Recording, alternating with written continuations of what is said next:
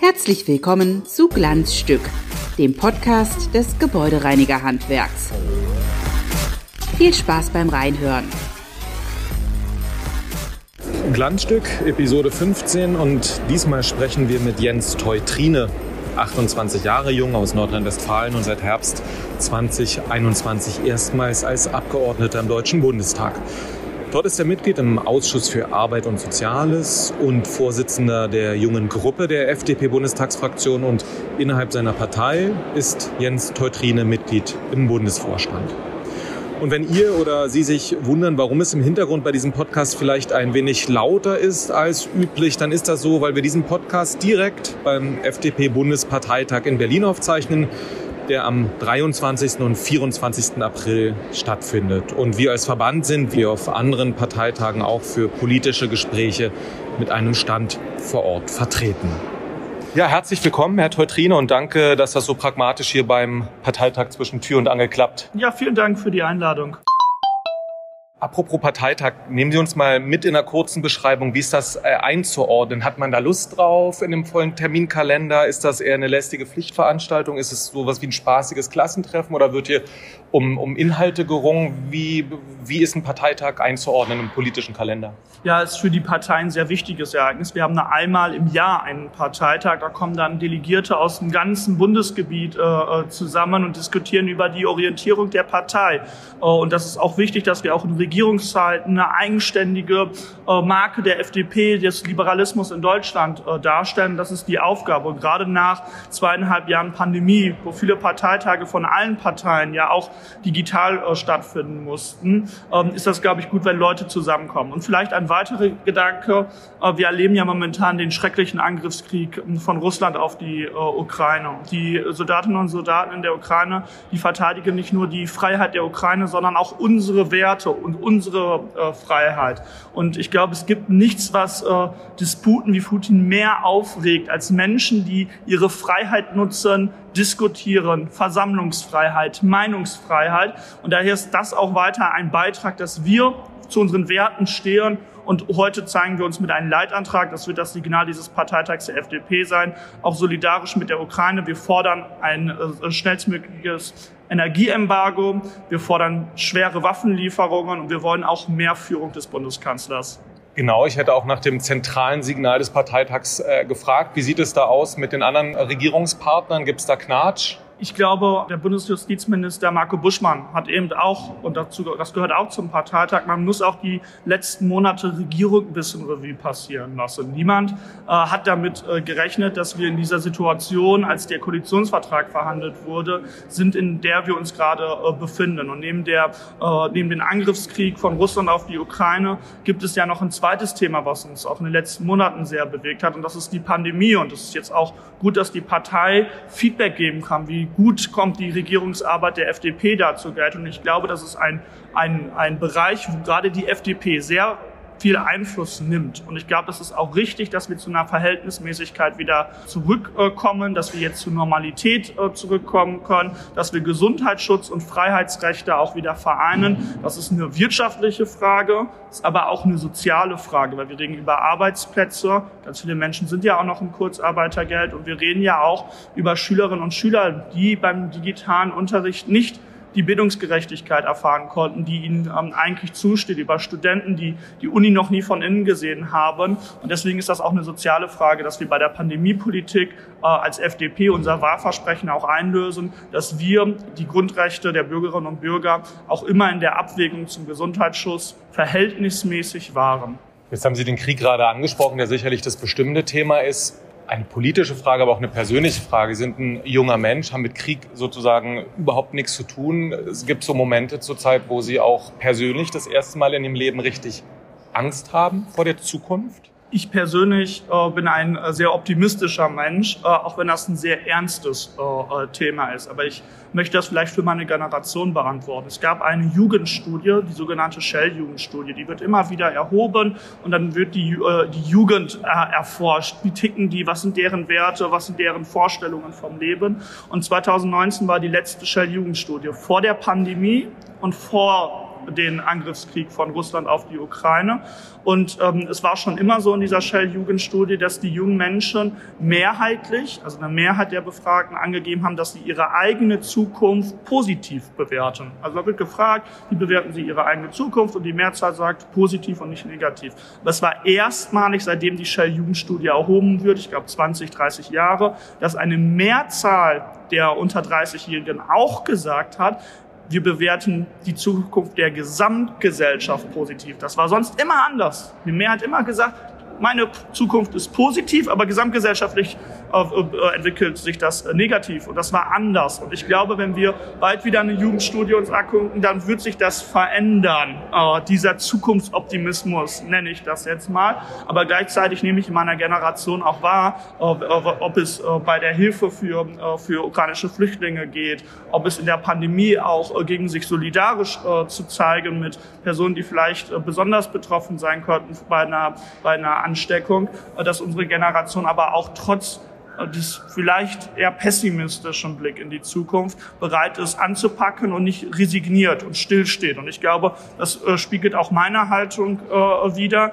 Ich war sicherlich vor äh, zwei, drei Jahren ein bisschen optimistischer in der Analyse der Gesamtlage, auch politisch. Aber ich resigniere nicht, sondern ich arbeite politisch weiter. Vorher immer ehrenamtlich, jetzt als Bundestagsabgeordneter. Und das ist ganz wichtig, dass wir auch weiter handlungsfähig sind. Mich würde noch interessieren, weil Sie gerade angesprochen haben, nicht mehr im Ehrenamt, sondern jetzt äh, Vollblutpolitiker seit letzten Herbst äh, 21. Ähm, haben sich die Arbeit im Bundestag so vorgestellt oder ist es völlig anders oder schon ist es mehr Arbeit, weniger Arbeit, komplexer? Wie ist da so Ihr das Fazit der ersten Monate?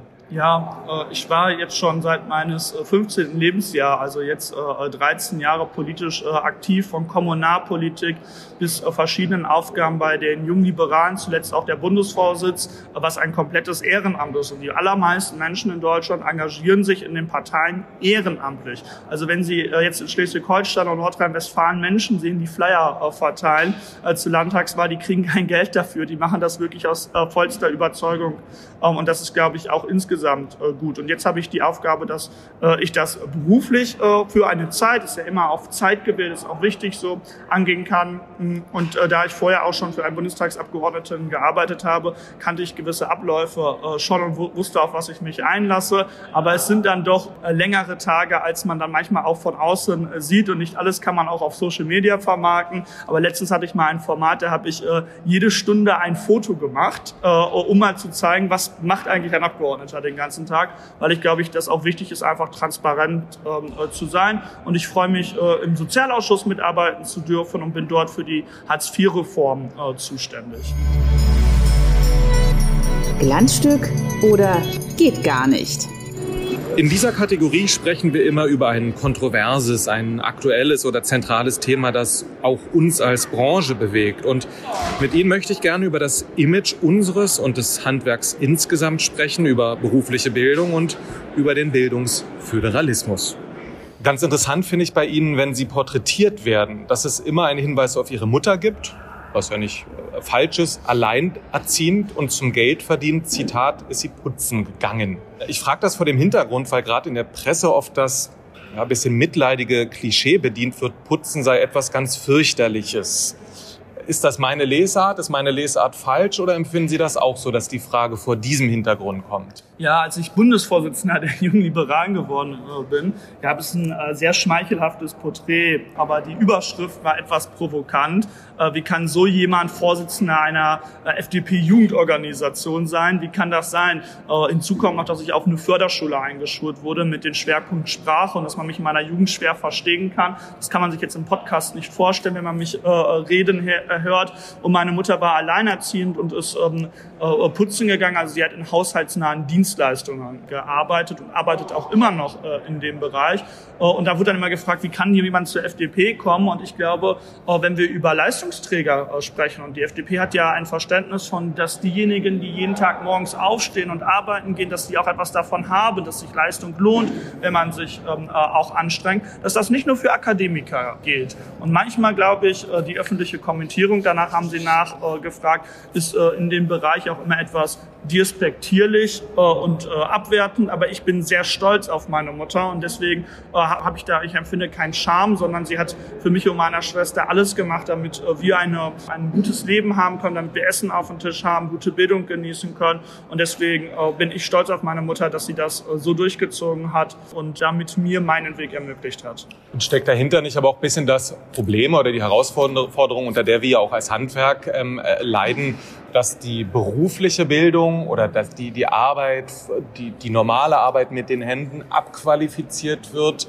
versus Akademisierung. Ist das weiter ein Problem? Das ist auf jeden Fall ein Problem. Also mein, mein ganzes familiäres Umfeld kommt aus, dem, aus dem Arbeitermilieu, sag ich mal. Meine Schwester hat eine Malerausbildung äh, gemacht, mein Stiefvater ist Lagerist und ich bin der Erste in meiner Familie, der überhaupt Abitur gemacht hat äh, und studiert. Und ähm, ich glaube, die gesamtgesellschaftliche Debatte, wenn wir über Aufstieg reden und ähnliches, dann haben wir so einen Drang zur Akademisierung und gleichzeitig erleben wir nicht nur aufgrund des Demokratischen demografischen Wandels, sondern auch aufgrund der Wertigkeit. Das ist äh, ein Arbeitskräftemangel. Ich spreche noch nicht mal manchmal also Fachkräftemangel. Ich sage aber auch ganz bewusst Arbeitskräftemangel haben. Und da geht es dann um die Frage, wie können wir äh, politisch auch da Steuerung ähm, hinlegen, dass ich äh, formuliere es provokant, ein Meister genauso viel wert ist wie ein Master und mit einer guten Ausbildung das kein Abstieg ist, sondern das ist ein Aufstieg äh, für viele in unserer, äh, in unserer Gesellschaft.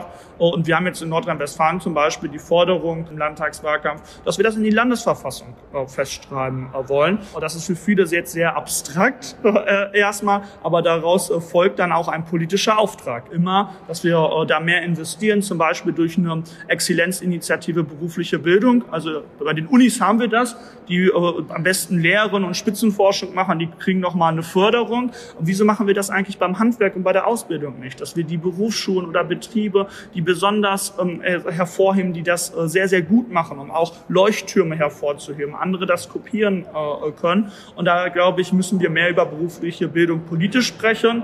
Ähm, und wir werden da die, die Exzellenzinitiative berufliche Bildung äh, über unsere Bundesbildungsministerin Tina Stark-Watzinger äh, ins Leben rufen. Das hatten wir im Wahlprogramm, das steht jetzt im Koalitionsvertrag. Und so muss man äh, eine, eine Vielzahl an Forderungen, glaube ich, durchsetzen, um einen gesellschaftlichen Trend, der aus meiner Sicht auch gefährlich ist für die Wirtschaftsstärke unserer Nation entgegenzusetzen. Kennen Sie denn in Ihrem Umfeld, als Sie von der Schule gegangen sind und so weiter und so fort, gibt es da viele, die sagen, ich gehe in den Handwerk, ich mache erstmal eine Ausbildung oder ist es da ganz klar, ich muss studieren und studieren ist auch das Bessere? Gibt es dieses Bild noch? Also ich war äh, zunächst auf einer Gesamtschule äh, und dort äh, haben dann auch nicht alle den Weg in die Oberstufe äh, gewählt, sondern mindestens die Hälfte hat eine, äh, eine Ausbildung äh, gemacht. Auch ein paar meiner Kumpels, Industriemechaniker be beispielsweise, die waren dann auch nach drei Jahren ausgelernt und konnten schon gutes Geld verdienen, hatten früher ein Auto beispielsweise als andere. Und danach war ich auf dem Wirtschaftsgymnasium. Da hat man dann Betriebswirtschaftslehre als Leistungskurs und da haben ganz viele den Weg eines dualen Studiums Studiums ähm, auch gewählt. Äh, also sowohl sich akademisch äh, zu bilden, aber auch einen Praxisbezug äh, zu haben. Daher in meinem Umfeld war das nie irgendwie, dass wir gesagt haben, das Studium ist das größte aller Gefühle. Ich glaube aber, ich habe eben die Shell-Jugendstudie angesprochen, wenn wir uns unsere Generation, meine Generation angucken, dann gibt es, ähm, äh, das nennt sich dieses Work-Life-Balance, so ein totales Modewort. Und sowas wie ein Studium kann man so ganz flexibel auch gestalten und man kann das auch mal länger ziehen ziehen und ist etwas bequemer vielleicht und äh, kann das besser austangieren. Und wir müssen auch über Work-Life-Balance im Bereich Ausbildung sprechen und Attraktivität. Beispielsweise, dass man vielleicht auch mal während der Ausbildung mal im Ausland äh, drei Monate äh, was macht. Also das sind, glaube ich, Ideen, äh, wo man äh, rangehen muss, äh, damit man die Attraktivität noch mal steigern kann. Aber ich bin ein großer Freund, beides gleichwertig anzusehen. Letzte Frage. Sie gelten, zumindest habe ich das gelesen, als Kritiker des Bildungsföderalismus. Ist das zu platt, diese These, oder stimmt das? Das stimmt. Ich bin ein Kritiker ja, des äh, Bildungsföderalismus. Die Idee des Bildungsföderalismus ist, dass wir Wettbewerb zwischen den Ländern äh, haben. Und es gibt zwei Vorteile, die wir äh, im Wettbewerb haben, beispielsweise in der Marktwirtschaft. Jeder kann das jeden Tag im Supermarkt sehen, nämlich er kann den Joghurt auswählen, den er am liebsten hat. Und da setzen sich dann beste Ideen und Innovationen durch. Und man hat Produktfreiheit und Konsumfreiheit. Das kann ich als Schüler nicht machen. Ich kann nicht so einfach sagen, oh, in Bayern das Bildungssystem, das ist da ein bisschen besser. Ich ziehe mal hin, weil ich möchte ein anderes Bildungssystem Bildungssystem haben. Also diesen Wettbewerbsvorteil bei dem Bildungsföderalismus haben wir nicht, wenn es um Wettbewerb zwischen den Bundesländern gibt. Das zweite Vorteil äh, von Wettbewerb und der Gedanke ist immer, man kopiert die besseren Ideen. Äh, das ist der zweite Gedanke des Bildungsföderalismus.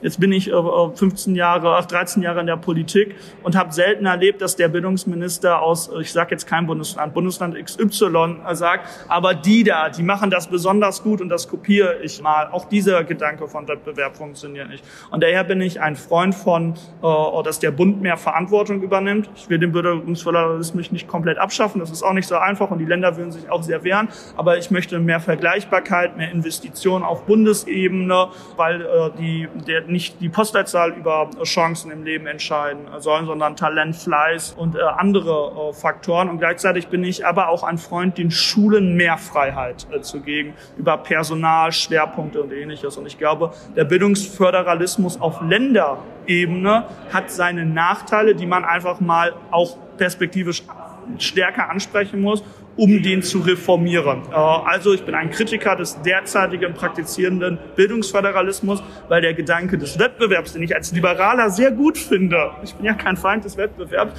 ich aber nicht erkennen kann, dass der beim Bildungsföderalismus zu den äh, Vorteilen äh, führt, die immer wieder grundsätzlich angemerkt sind. Er ist auch historisch gewachsen, das ist sehr wichtig ähm, auch, deswegen auch keine Abschaffung, aber ich glaube, wir könnten, ähm, das ist eine wirtschaftliche Frage für mich am Ende auch, wie gut sind Schülerinnen und Schüler am Ende ihrer Schullaufbahn ausgebildet. Und ich glaube, wir müssen mehr zu einer Individualisierung in der Schule äh, kommen, von individueller Förderung, nicht zu viel äh, Gleichmacherei. und das ist, das sind meine bildungspolitischen Thesen. da eckt man an der einen oder anderen Stelle an und das wird sich jetzt vielleicht nicht alles in dieser Periode ändern, aber ich bin ja jung und ich glaube, ähm, das ist auch wichtig, dass man über Grundsatzfragen auch mal diskutiert. Glanz zum Schluss.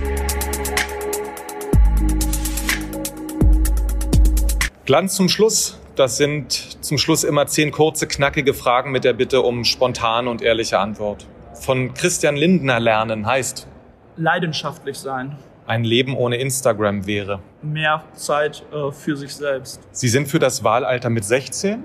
Meine Frage, warum sollten junge Menschen mit 16 wählen dürfen, wenn man in Deutschland zum Beispiel mit 16 Jahren noch nicht mal eine Flasche Schnaps kaufen darf? Weil ich es absurd finde, dass ich den Bürgermeister in meiner äh, Stadt wählen darf, aber nicht über die Rentenpolitik im Bund äh, entscheiden darf. Weil ich es absurd finde, dass ich bei der Europawahl in Österreich mit 16 wählen darf, aber in München nicht. Weil ich es absurd finde, dass man in äh, Brandenburg bei der Landtagswahl wählen durfte und zeitgleich in Sachsen nicht. Ich glaube, wir sollten das vereinheitlichen. Ich finde, 16 äh, ist ein sehr gutes Alter. Die Jugend, Jugendschule habe ich mehrmals angesprochen, ist politisch sehr, sehr interessiert. Wir sollten das nutzen, das große politische Interesse in der Jugend. Wir sollten das begleiten durch politische Bildung an den Schulen. Und deswegen bin ich für äh, das Wahlalter ab 16, damit auch Fragen der Generationengerechtigkeit beim demografischen Wandel sich auch bei Wahlen äh, widerspiegeln kann und die junge Generation eine stärkere Stimme hat. Thema Legalisierung von ähm, Marihuana zum Beispiel, Kiffen oder Saufen. Was würden Sie jungen Menschen in Abwägung der Gefahren eher raten? Eine informierte Eigenentscheidung äh, äh, zu treffen und eigenverantwortlich dazu, äh, da, darüber zu reden.